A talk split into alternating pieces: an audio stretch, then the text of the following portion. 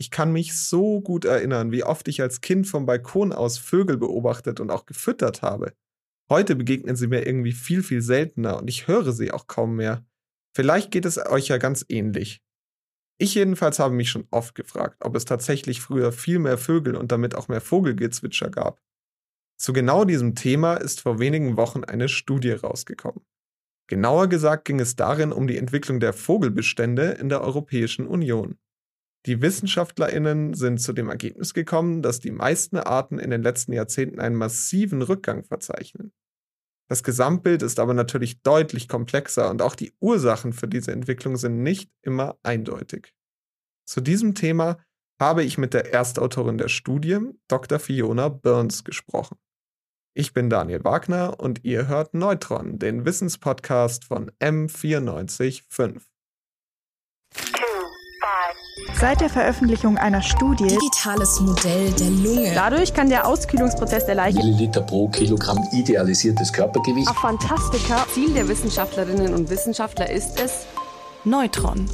Neues aus der Forschung.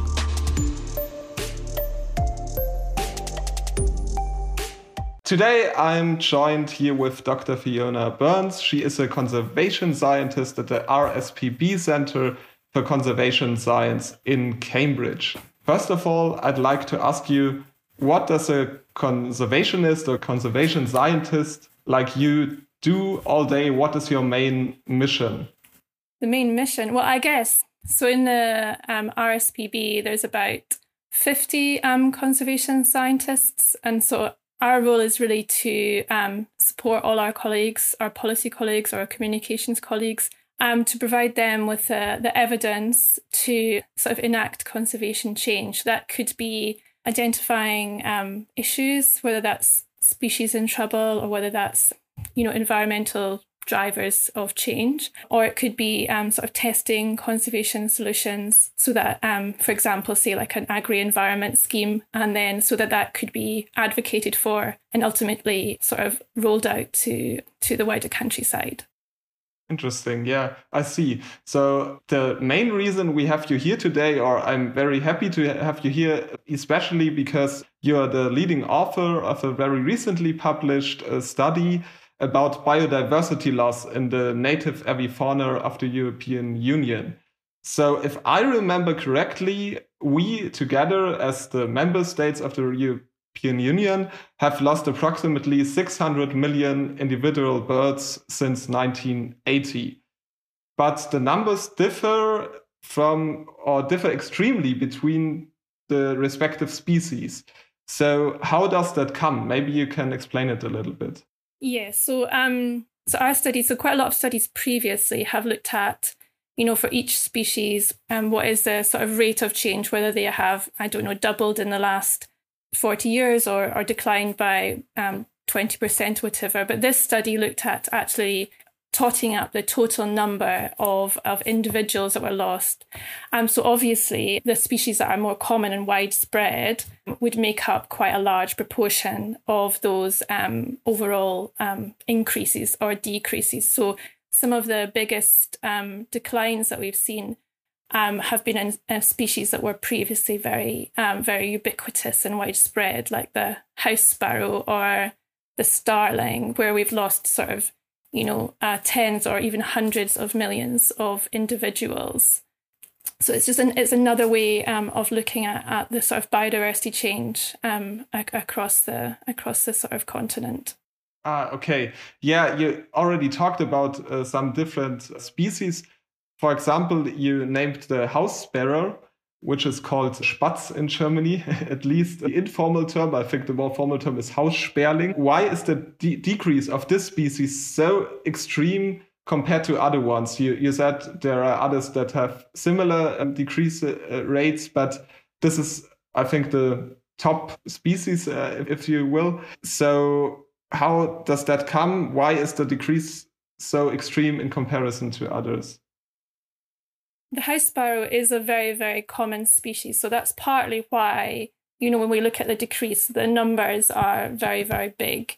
but it also has declined. So in terms of um, proportion, it's it's sort of the population's about halved in that over that time period. So it is a large kind of uh, proportional decline as well. And it seems that there's different things going on. Um, so this species is, you know, very common in sort of rural farmland areas, but also in urban centres. And it seems there's different um, issues. And so, um, in common with quite a lot of birds of farmland, um, the house sparrow, it's thought it has declined, you know, due to a lot of changes that have happened in the way that we farm um, to, you know, to produce food.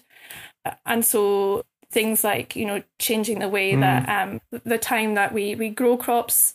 Um, so over the winter, um, we used to have a lot of fields left um, bare with lots of seed and, and stubble. Um, and that was really important for sparrows and a lot of other farmland birds. Um, but that's that's changed in the last um, few decades. But also, um, more recently, there's been a big decline in towns and cities, um, and it's much less clear why that is. Um, there's been lots of uh, suggestions whether that's you know the way that our we we sort of manage our gardens to be more you know paving over the garden for your car, or whether you have much tidier um, gardens, or whether it's to do with you know increasing numbers of sparrowhawks or other predatory birds, but it's not it's not conclusive. And there's um, in terms of the uh, raptor species, there's not really any strong evidence that the increase in those um, uh, species uh, is as any way sort of linked to the decrease in in sparrow numbers. So sadly, we don't we don't really know the full uh, story. Okay, still some re- research to do in this respect. I started with asking you about this time frame 1980 it started and your study had a look at the time frame 1980 to 2017 so why did you choose this time frame was this for practical reasons? Was this because of the data that were best for this time frame maybe you could clarify this a little bit. Yeah that it's just really dictated by what information is available. It would be wonderful to um, to be able to go back further because quite a lot of the changes, say in the way that we farm um, our land, um, happened. Well, in some countries, um, for example, in the UK, a lot of those changes happened before 1980, um, and so we may well have seen you know bigger changes if we looked back further. But the um, a lot of the the sort of really best information that we used comes from uh, something called the Pan European uh, Common Bird Monitoring Scheme, which brings to each a lot of countries um, in Europe have um, national bird monitoring schemes, and that's where you know uh, thousands of really really dedicated bird watchers collect information about um, uh, sort of really um, kind of consistent information about um, uh, bird species, and they um, they're pulled together um, at a sort of a European level um, to produce the kind of um, trends for each species in Europe, and those go back to um, 1980 at the earliest. So that that was really um, dictated how how far we could go back. Yeah, the other maybe broader question I've got about your study is so far we talked about different species about increase and decrease um, in the respective uh, species. But what I would like to know, there is this thing the last 20 years, the decrease altogether was definitely there, but not the same amount of de decreasing species as in the 1990s. So if you compare 1990s with the last 20 years, there is, I would say, uh, improvement a little bit at least. So, would you say this is due to better conversation programs, or is it just a little difference that is not really significant? What would you say about this difference? Yeah, so I mean, it does seem, I mean, the rate does seem to be quite um, substantially different. Um, and our study um, didn't directly try to test and say, well, is that due to you know um, any different um, particular thing? So we can only sort of um, yes, I guess suggest um, what we think might be playing a part, but we can't really be definitive. So, I mean, it seems, as I mentioned before, that we can see the impact of conservation. So, some some of those um, uh, some of the decline in the you know the rate of change could be due to to things like uh, the species specific conservation programs or um, the you know the nature directives that I um, mentioned.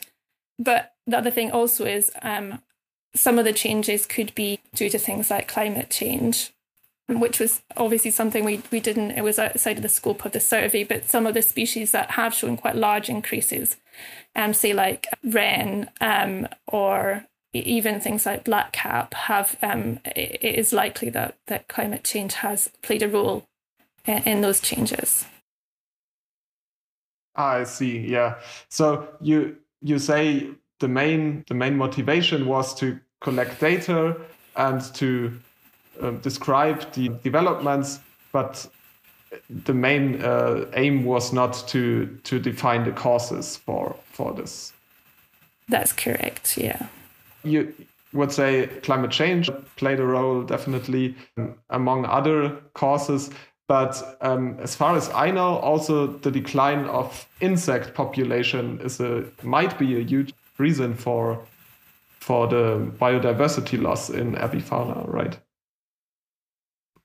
Um, I guess there's lots of um, different research, different research results um, about um, you know the the scale and the sort of ubiquity of of insect declines. But um, yeah, um, it does seem that you know a wide variety of taxonomic groups are um, are at risk. So yeah, that that could be something. Certainly, you know, um, in some of our again farmland species, um, declines in sort of insect food have been implicated in in in the loss of some things like say um, uh, starlings and things like that. Hmm. Hmm. Yeah. So if you have all these very interesting findings in your study and you look at conferences for example a very important one un biodiversity conference that took place or the first part of it took place in october and the second part will take place at the beginning of next year so what do you expect from these let's call it summits for your field what is in the view of a conservationist important now and what are your wishes for especially for the second one? Because the first one we cannot we cannot have wishes anymore because it has taken place already but the second part of this very important conference is the conference of the parties to the convention on biological diversity cbd what would you say is realistic but also ambitious for you as a conservation scientist yeah, I was, you know, a lot, lot in there. I mean, I guess um, as a scientist, one of the um, things we've seen is that um, a lot of the the previous set of targets, so the the Aichi targets, um, it was really hard to um, to know if if people had met them. They were not written in a way that like um, it was easy to measure um, progress or success. So I think that's a really important thing for the next set of targets. We need to sort of make them really um, measurable and really um, well defined. But I think this study in particular um, highlights that we need to be thinking about recovering depleted populations, so keeping um, the common species common, as well as obviously uh, um, always a, a, big focus on preventing extinctions, and that's really, really critical as well. But we need to also, um, if we want to sort of have the same functioning functioning ecosystems and um, you know retain the same benefits from nature, and as well as you know um, sort of you know the fundamental point that about conservation um, conserving nature, then we need to be looking at both restoring these kind of um, depleted populations or restoring species abundance as well as um, um, preventing the, the rarest species from going extinct. Yeah, yeah, these aims sound like ambitious, but also absolutely necessary for the near future. This was Fiona Burns, a conservation scientist at the RSPB Centre for Conservation Science in Cambridge, UK. Thank you very much, Dr. Burns, for your time. Neutron. Neues aus der Forschung.